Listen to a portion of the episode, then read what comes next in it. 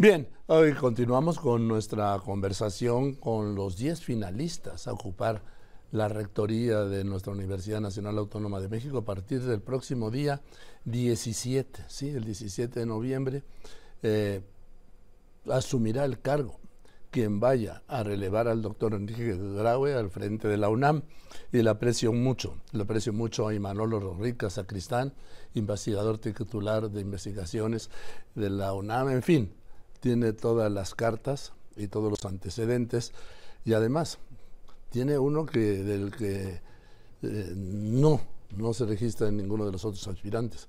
Fue un destacado dirigente estudiantil, me acuerdo muy bien. Y, y Manuel, ¿cómo estás? Gracias por contestarme. Buenas tardes. Hola Joaquín, qué gusto estar de nuevo en tu programa y verte, aunque sea a través de un medio electrónico como este, y estar platicando contigo. Gracias, gracias, querido Imanol. A ver, Imanol, tú eres yo creo que el más diferente de todos los aspirantes. ¿Qué harías de diferente de llegar a la rectoría? Eh, bueno, yo creo que las propuestas que he presentado en mi proyecto de trabajo a la Junta de Gobierno eh, representan una propuesta de cambio profundo en la universidad, de avanzar en un camino de reforma universitaria identificando problemas graves que tiene la universidad hace tiempo, identificando áreas en las que era importante que la universidad se fuera poniendo al día para seguir manteniendo a nuestra UNAM como la gran institución que es, eh, pero que, que como cualquier otra institución de la sociedad tiene dificultades y tiene tensiones y tiene desigualdades internas. Entonces, eh, precisamente esta idea de que hay que hacer cambios muy significativos, muy sustantivos en la UNAM y de que estos cambios se tienen que hacer a partir de la participación de la comunidad universitaria, creo que esto es lo que me distingue claramente de las otras nueve candidaturas.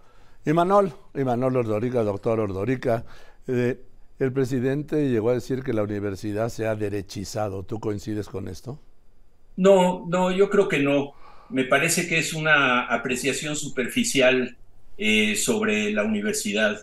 Eh, la universidad es una institución muy compleja, Joaquín, tú la conoces bastante bien. Em, en particular, eh, habría que distinguir entre lo que ocurre en las alturas de las autoridades universitarias, que más bien han tenido siempre tendencias eh, conservadoras o se podría decir tendencias, sobre todo en lo que respecta a temas universitarios, eh, eh, que, que, están, son muy reacias al cambio, a, a, la participación de las colectividades, etcétera. Pero por otro lado, tenemos una comunidad que históricamente, la de estudiantes, profesores y de trabajadores, históricamente ha estado inclinada a las causas más progresistas del país las luchas por la democratización de México, eh, por los derechos humanos, por la justicia social. Siempre la UNAM está involucrada en este tipo de acciones y eh, yo diría que es, una, eh, es un referente nacional de las posturas más progresistas en, en el, lo que es la elaboración académica, aunque hay una enorme pluralidad y también hay corrientes académicas de derecha o conservadoras como tiene que ser en cualquier institución de educación superior. Pero sí, en, sus rasgos más generales, la Universidad Nacional siempre, eh, desde hace muchas décadas, ha estado más bien alineada hacia esos proyectos de transformar el país de una manera positiva, democrática, este, muy amplia e incluyente. Eh, Imanol, Estamos en plenas campañas que dicen que no son campañas, con precandidatos que dicen que no son precandidatos, que hacen precampañas que dicen que no son precampañas. Ese es el México real. Eh, ¿Tú crees que los candidatos en su momento presidenciales deben pasar por la universidad? Yo siempre he estado de acuerdo en que la universidad se abra por completo a los procesos políticos nacionales. Eh, una cosa es que tengan presencia pública dentro de la UNAM que participen en eventos que organice eh, la propia comunidad universitaria de un, de un signo o de otro. eh, y que sus programas y proyectos estén sujetos a debate y a discusión. Eh, recuerdo que en 1988 hubo una polémica muy fuerte con el entonces rector Jorge Carpizo a raíz de la visita de Cuauhtémoc Cárdenas al campus de Ciudad Universitaria.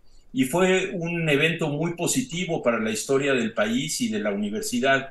Creo que esto se puede repetir eh, y que no, esto no implica ningún daño ni ningún peligro para la UNAM. Eh, no veo en el horizonte en este momento intentos de intervenir de otra manera que pudieran lesionar la vida universitaria y en todo caso habría que separarlos por completo de lo que sería la presencia de quienes participen en esta campaña presidencial en, el, en los próximos meses que vamos a vivir en el país. Y Manol, hoy estamos viendo un mundo que hace muy poco era de ciencia ficción y hoy es realidad. Y nos va a pasar así. lo que eh, vemos hoy como ciencia ficción, el día de mañana va a ser realidad cómo ajustar planes de estudio, carreras y adaptarlas a esas, necesidades, ¿sí? Porque para que ya no sigan publicándose como se publicaba hace años en los periódicos, se solicita abogado titulado que sepa manejar bicicleta. bueno, creo que hay esa realidad y hay otras muy impresionantes, ¿no? Cuando estábamos en medio de la pandemia y ya lográbamos salir un poco y ver a la gente en la calle con máscaras, con cubrebocas, este, con, con eh, protecciones de acrílico transparente, uno pensaba de qué novela de Ray Bradbury salió este, esto que estamos viviendo hoy en día. Me parece que tenemos un mundo cambiante en, direcciones positivas y negativas, con una cantidad de eventos imprevistos, como fue la propia pandemia, acontecimientos que sin duda van a marcar al siglo XXI y necesitamos una universidad que sea capaz de entender estos fenómenos, de no aislarse, no encerrarse al interior, que es algo que eh, es siempre una tentación presente en la UNAM. Pensar que la autonomía a lo que nos lleva es a un proceso de individualización, de encerrarnos dentro de nuestras comunidades, dentro de las instalaciones universitarias, cuando tiene que ser exactamente al revés el mundo de hoy es un mundo de gran incertidumbre, es un mundo cambiante. Se necesita a la universidad para estar enriqueciendo las posibilidades de interpretación de los grandes cambios que hay en el país y en el mundo entero para el conjunto de la sociedad. La universidad es eh, un espacio de reflexión con una pluralidad de puntos de vista que enriquece las discusiones, eh, que por por cierto, en este momento de México son discusiones muy polarizadas, con descalificaciones mutuas, con información poco comprobable y en donde el papel de una institución como la Universidad Nacional es eh, dar elementos a toda la sociedad mexicana para poder ser parte de estos debates. Y de este modo la universidad tiene que ser parte de estas interpretaciones modernas y de estas discusiones modernas sobre el mundo que nos rodea. Y de repente, Imanol Ordorica, aspirante, uno de los diez finalistas a ser rector de la UNAM, de repente, Imanol, resulta, resulta que la inteligencia artificial dejó la ciencia ficción para convertirse en algo que está aquí y cuyos alcances desconocemos, por lo menos yo, sí. No, yo también, eh, Joaquín, creo que es uno de los grandes temas a debate que tiene la sociedad contemporánea cuáles son los alcances reales y eh, los mitos que se están construyendo alrededor de la inteligencia artificial. Eh, a mí me parece que quizás como otros momentos en la historia de la humanidad, la aparición de la televisión o del Internet han planteado eh, temas similares de que hay fenómenos tecnológicos que van a cambiar y ciertamente cambiaron impactaron muy profundamente a las sociedades, pero a los que se atribuyó eh, una capacidades mucho más grandes que las que al final tuvieron.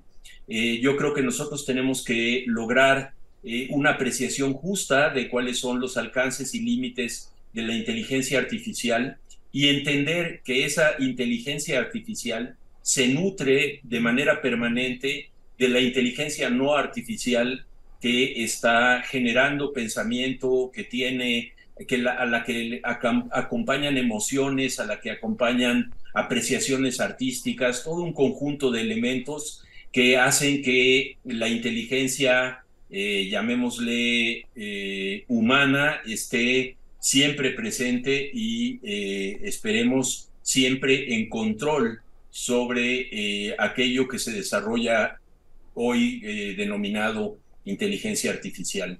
Eh, Manuel, esta pregunta te la hago porque se la he hecho a todos los aspirantes. Sé lo que me vas a contestar porque te conozco hace muchos años, pero te la tengo que hacer. La UNAM mantendrá la defensa de la autonomía, la, permanente actitud crítica y, por supuesto, la libertad de cátedra contigo. Por supuesto que sí, Joaquín. Y creo que eh, la defensa de la autonomía hay que entenderla como algo que va mucho más allá de una especie de barrera que impide que nadie vea desde afuera hacia adentro a la universidad. Lo que entiendo yo por autonomía, y esta es una visión progresista de la autonomía, es la independencia y libertad que tenemos para que la universidad conecte con la sociedad que la rodea, con la sociedad que la sostiene económicamente.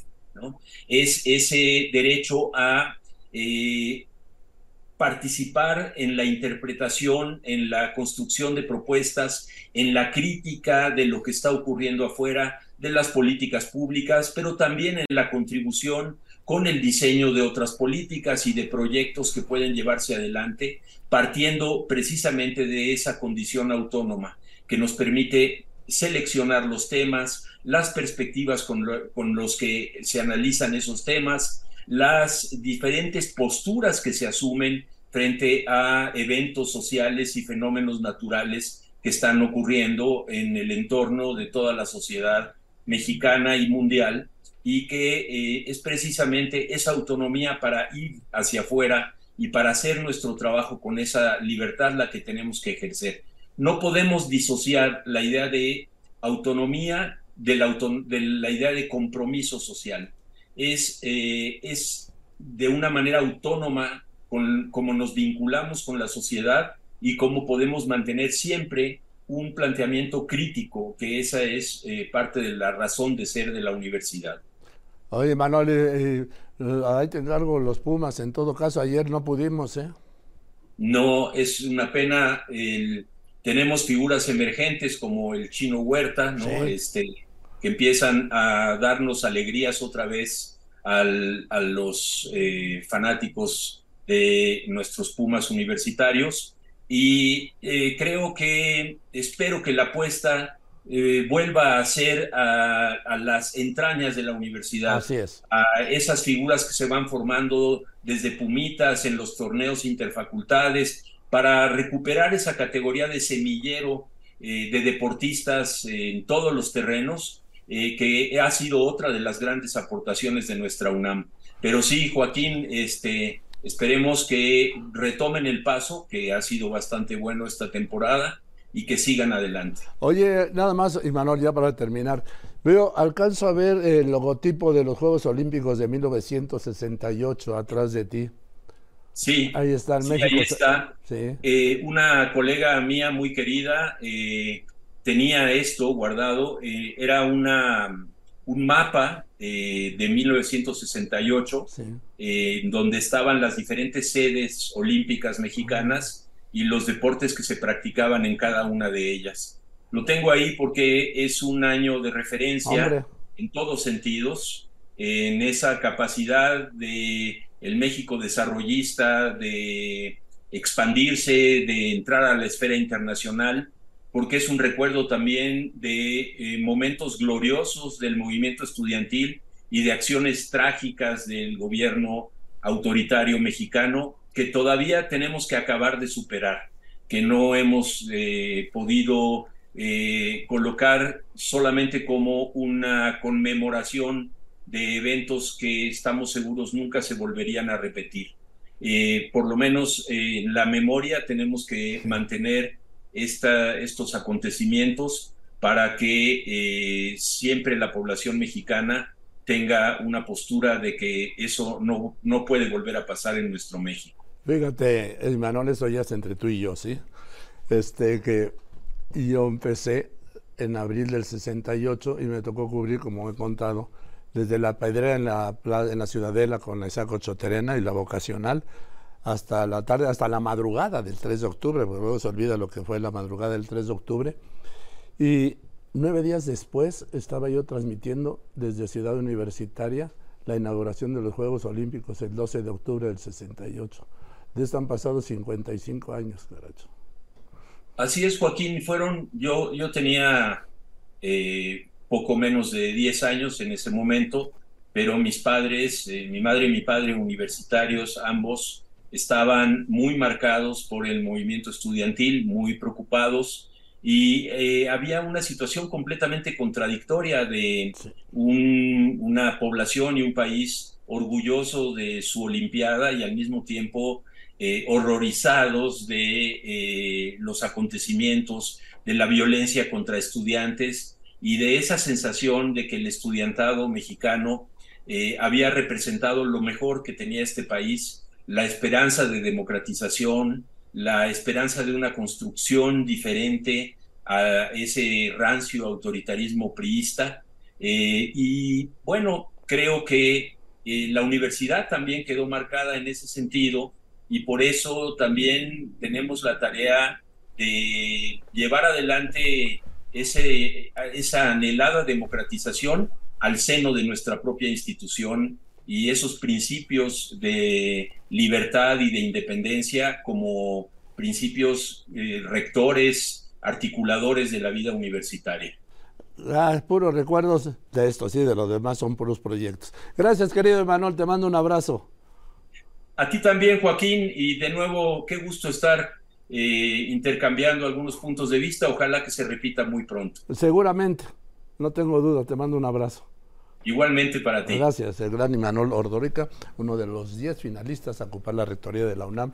Perdón que me haya extendido, pero es que no lo pude evitar ante el logotipo del México 68 que diseñó el arquitecto Pedro Ramírez Vázquez, que fue el presidente del comité organizador de aquellos Juegos